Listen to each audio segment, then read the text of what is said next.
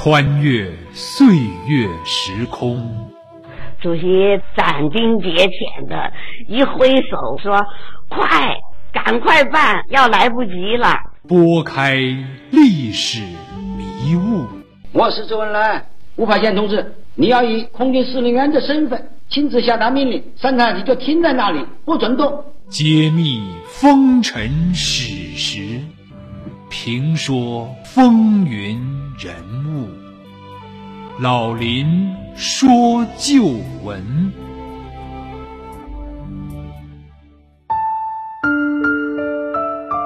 亲爱的听众朋友，大家好，欢迎您收听辽宁都市广播 FM 九二点一 AM 幺三四幺，每周日早七点半至八点半，晚二十一点，由林霄为您编辑主持的《老林说旧闻》节目。我是您的朋友，主持人林霄。让我们走进昨天的历史，关照今天的现实，在昨天的历史旧闻中读懂昨天的中国，读懂昨天的中国人。一九五五年在印尼举行的亚非万隆会议，在中国乃至亚洲的外交史上都具有里程碑的意义。这一年的四月十一日，中国租借的克什米尔公主号在执行包机任务的时候。从香港飞往印度尼西亚，原定周恩来总理率中国代表团搭乘此机前往万隆去参加会议。然而，飞机在香港启德机场停留之后，再度起飞，在接近印尼海岸的时候，却突然在空中爆炸，造成了十一名乘客以及五名机组人员的遇难。这次爆炸震惊了世界。由于周恩来临时改变路线，幸免于难。那周恩来爆炸之后，他又为何还要坚持飞赴印尼去参加会议？在亚非会议期间，中国代表团曾经收到了一封国民党暗杀队员的信。这信中说啊，国民党驻雅加达支部奉国民党总统府之命，组成了二十八人的敢死队，准备谋杀中国代表团团长。今天呢，我们就来讲一讲万隆会议与周恩来遇险。六十年前，举世瞩目的亚非万隆会议在印尼举行，周恩来总理应邀参加。然而，台湾当局闻讯后派特工实施了一次怎样卑劣的暗杀行动？定时炸弹是如何在香港被安在了中国租借印度的克什米尔号飞机上？周恩来缘何临时改变了行程而幸免于难？面对飞机爆炸这样的威胁，周恩来为何还要踏上充满荆棘莫测的征程？面对会议间少数国家的纷争和攻击，周恩来展现了怎样的智慧和新中国的和平主张？中国代表团是来求通的，不是来利益的。请听老林说旧闻：克什米尔号飞机爆炸与周恩来的万隆之行。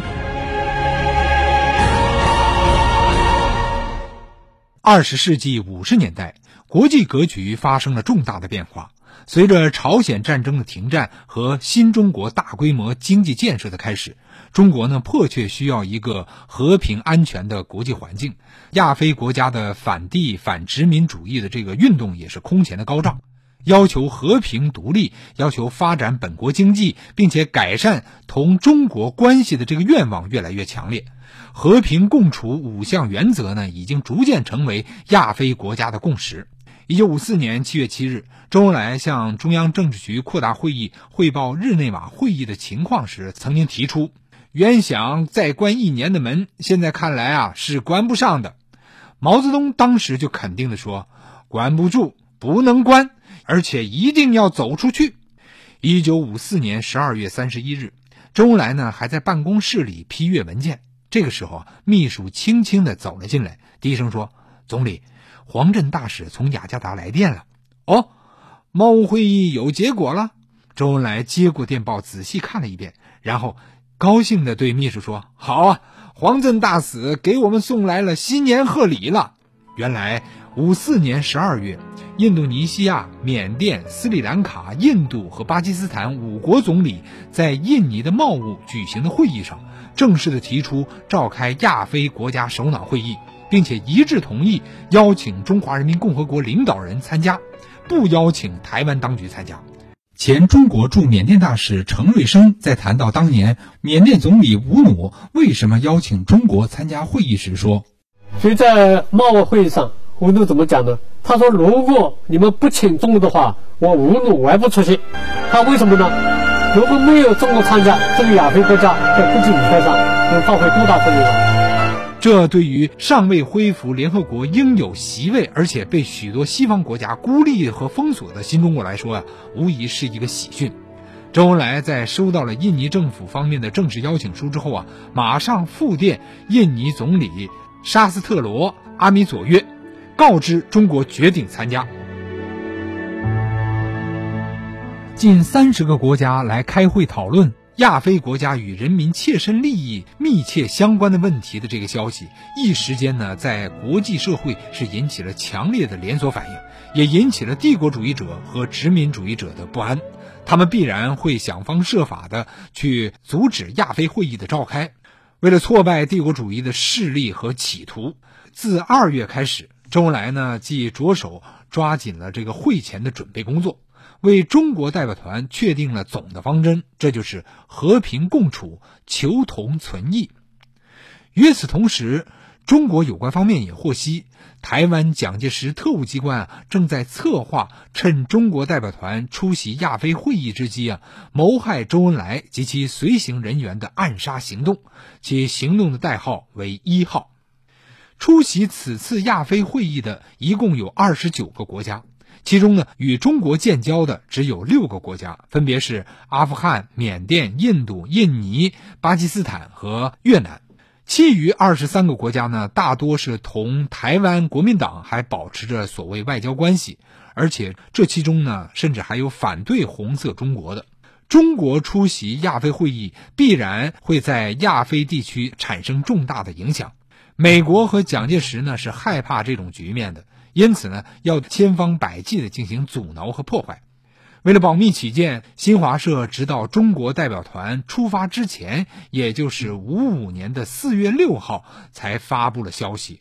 国务院总理兼外交部部长周恩来为中国出席亚非会议的首席代表。另外呢，国务院副总理陈毅、对外贸易部部长叶继壮、外交部副部长张汉夫、中国驻印尼大使黄振等为代表。代表团的顾问呢是廖承志、黄华等六人。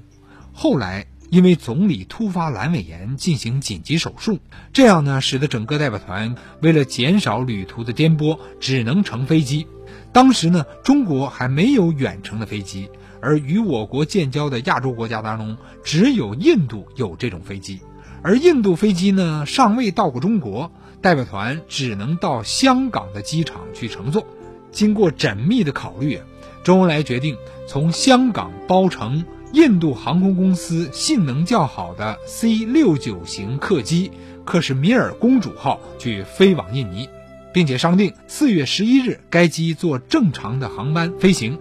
上午飞抵香港，下午呢再改为中国代表团的专机，于十三时从香港的启德机场直飞雅加达。在代表团出发前几天，也就是四月初。情况又发生了变化，缅甸总理吴努邀请周恩来率中国代表团啊，于四月十四日至十六日提前先对仰光进行访问，与印度总理尼赫鲁、埃及总理还有阿富汗的副首相共同来商量亚非会议的有关问题。吴努如此对中国尊重啊，周恩来自然是心从的，但是。外界并不知晓周恩来要先到缅甸参加一个小型会晤仪式。谈到这儿呢，中国前驻印度和缅甸大使程瑞生啊说道：“吴努呢，他我觉得还是个好意，就像在会议之前呢，先大家商量商量啊，怎么样把会议都开好，不至于破裂，对不对？那么刚好呢，印度尼后呢也要经过缅甸才能到印度尼西亚去。第二天呢，就开了六国的非正式会议，这个里面就有那个缅甸当时东道主。”呃，印度尼赫鲁，那个埃及的纳萨尔，中国的周恩来，而此时由台湾国民党特务制定的谋杀周恩来的方案也已经出台，他们盯住了中国代表团租用的印度航空公司的克什米尔号飞机，断定周恩来必定要走香港无疑，于是决定对飞机下手。周恩来这个时候让代表团人员到昆明去集中，待访问缅甸之后啊，再去印尼。但是有八位中国工作人员因为工作需要，必须先期去飞到万隆。他们分别是新华社香港分社社长黄作梅、新华社记者沈建图、杜洪、李平、郝风格，外交部新闻司的李兆基，总理办公室工作人员钟步云，外贸部的石志昂。另外呢，还有三位外国人也需要先期到达万隆，也就是奥地利的记者、波兰记者和越南民主共和国的官员。在周恩来一行登乘伊尔十四前往昆明之前，总理办公室的副主任罗长青匆匆赶到，将刚刚收到的一份重要情报交给了周恩来。情报中说，蒋介石特务机关准备利用克什米尔公主号飞机在香港停留加油期间实施迫害活动。周恩来阅后极为重视，当即指示，请转给在京的有关领导办理。四月七日上午，周恩来率领中国政府代表团中的一部分人前往西郊机场。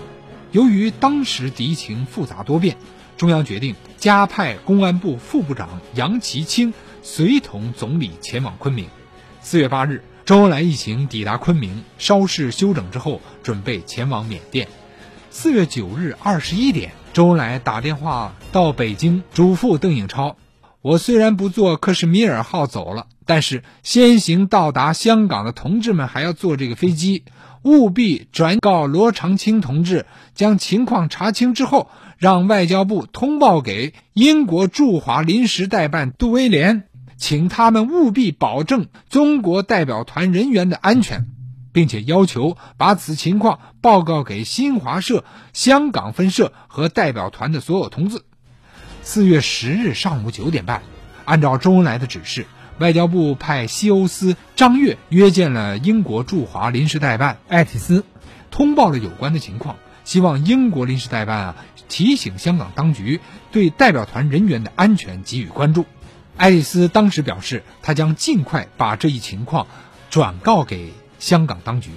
新华社香港分社接到了总理的紧急电话指示之后啊，在当晚就将情况通报给了香港当局。他们怕没有得到落实，又于次日零时一点钟派人专程赴印航驻香港经理的住宅，向他通报有关的情况。印航经理听了之后将信将疑，说：“不可能发生这种情况。”飞机十二时到达香港，下午一时即起飞，在香港加油停留时间只有一个小时，而且光天化日之下，谁敢胆大妄为啊？这位印航经理表示，届时呢将派印度方面的工程师对飞机进行检查。最后呢，印航经理还保证，克什米尔公主号飞机在港停留之际，绝对不允许任何非印航人员接近飞机，就连上食品、加油、押运行李，也都由本公司派人来负责。当天下午，还在香港休息的周恩来接到了北京打来的第一个电话，说克什米尔号已经从香港启德机场按时起飞了，未发生任何问题。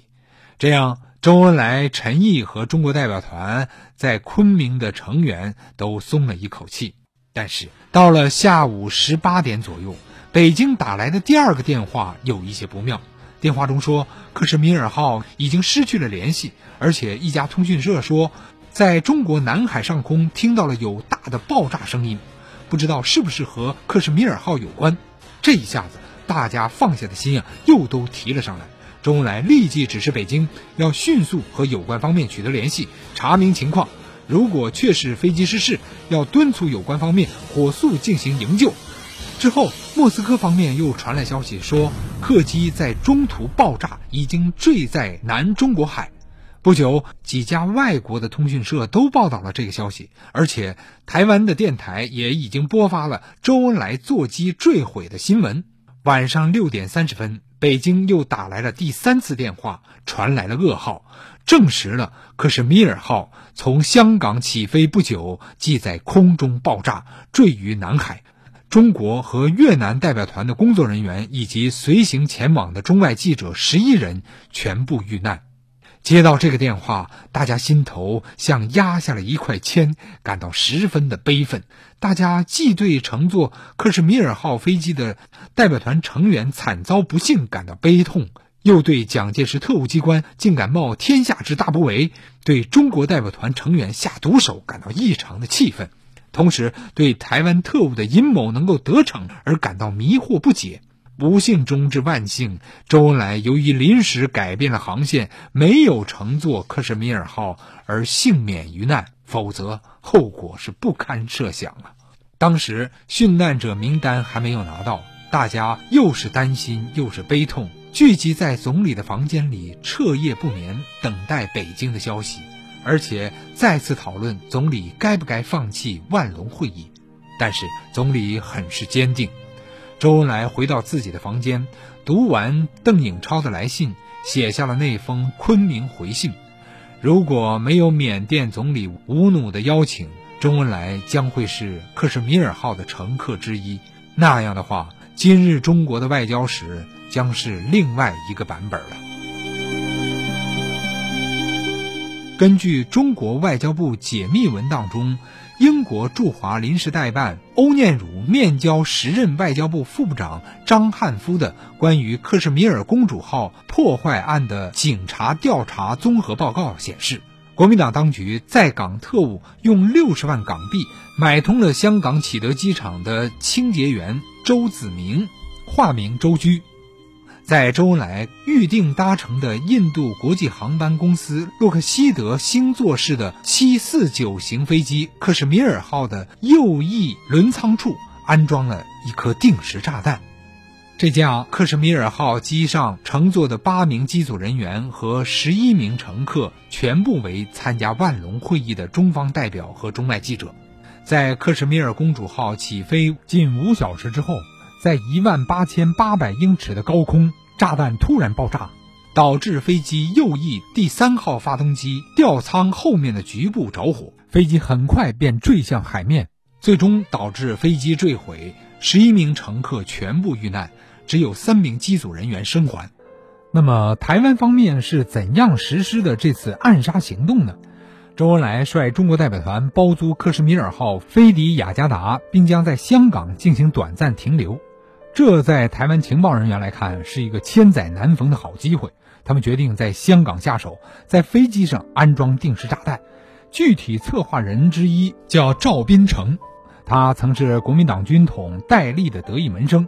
另一个是他手下的陈鸿举，两个人呢都是台湾当局派到香港从事颠覆活动的情报人员。拟定了这个计划之后啊，赵斌成和陈鸿举两人特地从香港赶回台湾，向国民党保密局局长毛人凤做了口头汇报。毛人凤当即表示同意，但是赵陈两人没敢向毛人凤提起六十万港币酬劳的事儿，怕金额过高遭到反对。最后呢，两人决定请当时有地下局长之称、曾经是戴笠手下的侦防组组长古正文出马。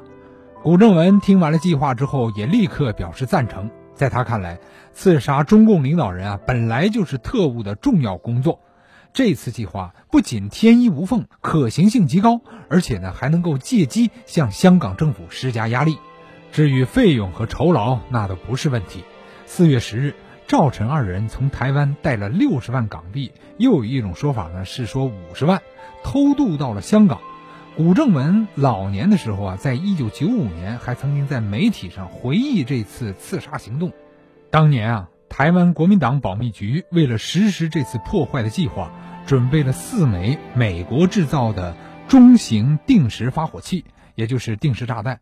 保密局将炸弹从台湾基隆偷运到香港，然后呢，交给了电料行为掩护的台湾情报站第五联络组。特务机关经过一段时间的侦查，在香港机场找到了一个合适的小人物周居的小伙，进入了特务机关的视线。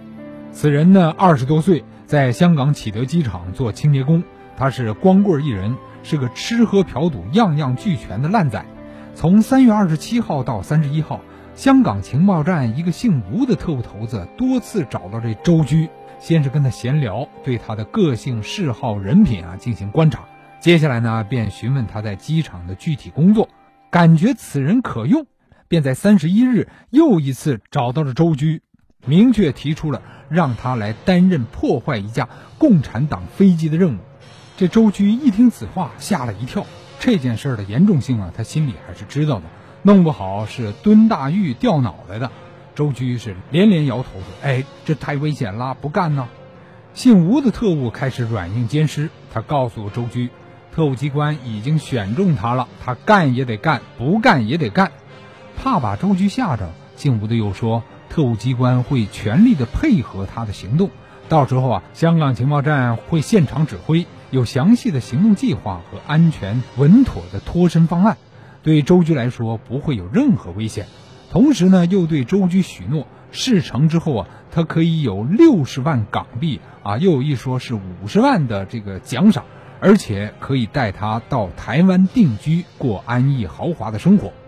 六十万港币啊，在当时堪称是天文数字。周居开始动心了，最后是同意了。为了防止周居泄露消息或者是临阵脱逃，特务机关随即把周居带到一个饭店住下。派人暗中监视，以防意外。